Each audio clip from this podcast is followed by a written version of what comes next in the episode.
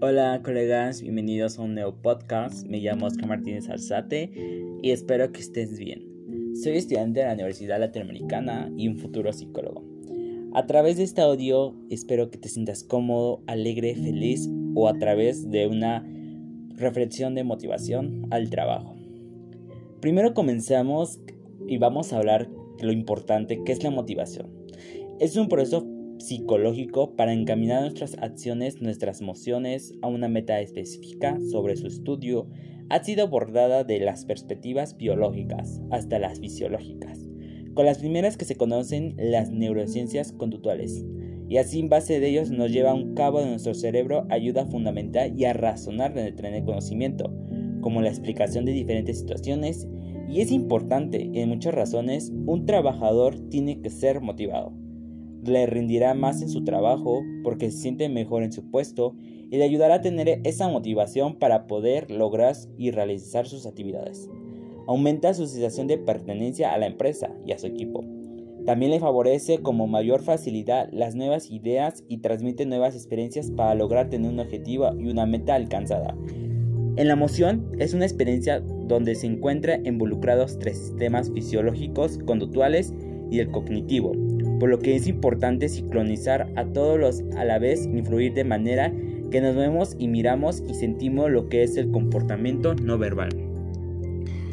Y comenzamos a hablar sobre el caso muy importante que se ha visto en la psicología, es el caso de Pedro y Alberto. Han sido amigos y compañeros de estudio desde la juventud, ambos han seguido carreras similares y comenzaron a trabajar como auxiliares administrativos en un banco y en la actualidad los dos son directores de una oficina urbana similar volumen y ambos son candidatos para un puesto que le ayudarán a subir de rango y de su empresa. Pedro pertenece a una familia modesta que realizó su estudio con gran, fuerza mientras ese trabajo es pródico. Es una persona luchadora con grandes deseos de superación en la familia y el entorno social es el mejor situado del paciente últimamente ha sentido síntomas de desmotivación, en la cual surge estos factores, sueño, fatigado, sale con un poco de amigos, le cuesta interactuar con familiares, en su trabajo ya no se siente cómodo, algo difícil en la experiencia que tiene para conseguir su puesto solicitado. Alberto pertenece a una familia con posibilidad de pagar puesto hasta subir de nivel rápidamente.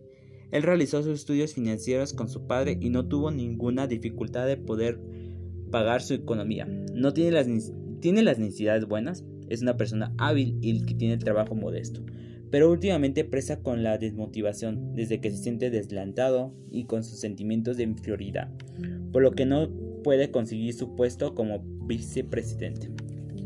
A través de continuación se genera un pequeño programa de acciones para cada caso y puede ser abalanzadas a su meta. Yo recomiendo eh, la solución de Pedro a través de la estrategia de la atención, es decir, una sala estable y de poder dar la confianza de lograr empatizar en el cliente. Me basaría sobre la pirámide de Maslow para identificar y priorizar los niveles cuál es la necesidad laboral en el programa de motivación para la intervención donde se encuentra y sea en crecimiento laboral. Así, como el implemento de entrevistas o cuestionarios para poder resaltar los objetivos personales en lo que se podría esforzar el cumplimiento de las mismas organizaciones y objetivos que se podrían generar. A veces la teoría sobre la motivación humana de Maslow argumenta que todas nuestras acciones están dirigidas a satisfacer ciertas necesidades. Según el psicólogo, existen distintos niveles de prioridades jerarquizados para cada una de ellas. De esta manera, yo presento las propuestas de la motivación de las teorías de Maslow en la situación de Pedro. Eh, reconocer lo primero sus méritos. Como empleado es especialmente efectivo para ayudar a satisfacer sus necesidades de estima y realización en la cual ayudará a poder realizar los méritos que tiene a través de 5 años, a través del corto plazo o a largo plazo. 2. Un ejercicio que realizará a mi cliente hacer un ejercicio sobre la visualizar su vida. Tomar un papel y un, y un lápiz durante 15 minutos y podrá lograr tener los objetivos a los próximos 5 años y realizar lo mismo que el marco particularmente aspecto de su vida, como la motivación en su trabajo, el ejercicio entre la familia. Y después todos los días podrá leer esos puntos y agregar más lo que se va ocurriendo a través de la motivación, no como una presión. A medida que vayas completando estos puntos, deberá ir sacándole la lista y anotando cómo te sientes como los resultados que se presentan al final. 3. Actividad algunas preguntas.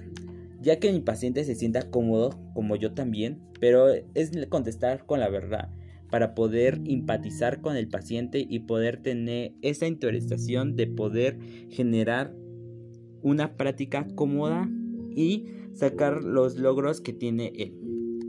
Las preguntas tienen que ser algo positivo para que le sirva algo y para que este ejercicio termine que tener una reflexión de lo cómo le ayudó y cómo se siente a través de cómo solucionó.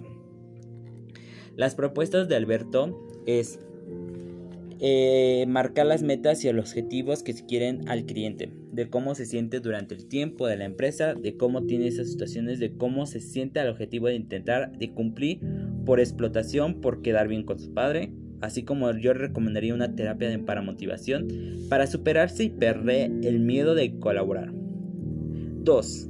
Poder dividir su tarea en días varias o más pequeñas, como esto, el autoestima a través de su motivación que logre esa tarea y no se quede con eso, porque si la ve con todos los días lo mismo, pues pondrán que se aburra el paciente y no podrá solucionar esa tarea.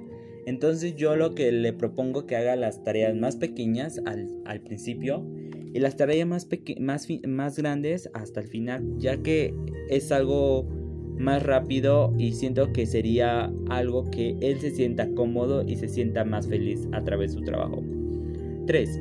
Buscar una atención psicológica para la gestión de emociones en el trabajo y también técnicas de aprender de automatización para darle impulso de sus proyectos y su desarrollo profesional.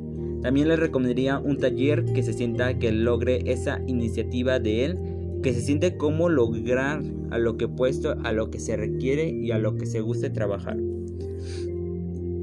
En la propuesta que elige de cada uno es nueva, pero es importante que ellos la aprendan a elegir y la aprendan a solucionar a través de lo que hemos platicado y lo que hemos resolucionado a través de la terapia de atención y brindar una atención necesaria si, si este manejo no se maneja bien. Es importante para ambos que logren sus metas, en lo que están asociados con el empeño, pues movilizar el esfuerzo se erige la atención y estimula la pertenencia de las motivaciones, logros y así se dirigen a las personas con éxito en ciertas muy importantes, que se sienten dedicados a la vida de lo que se va a dedicar para lograr metas y objetivos.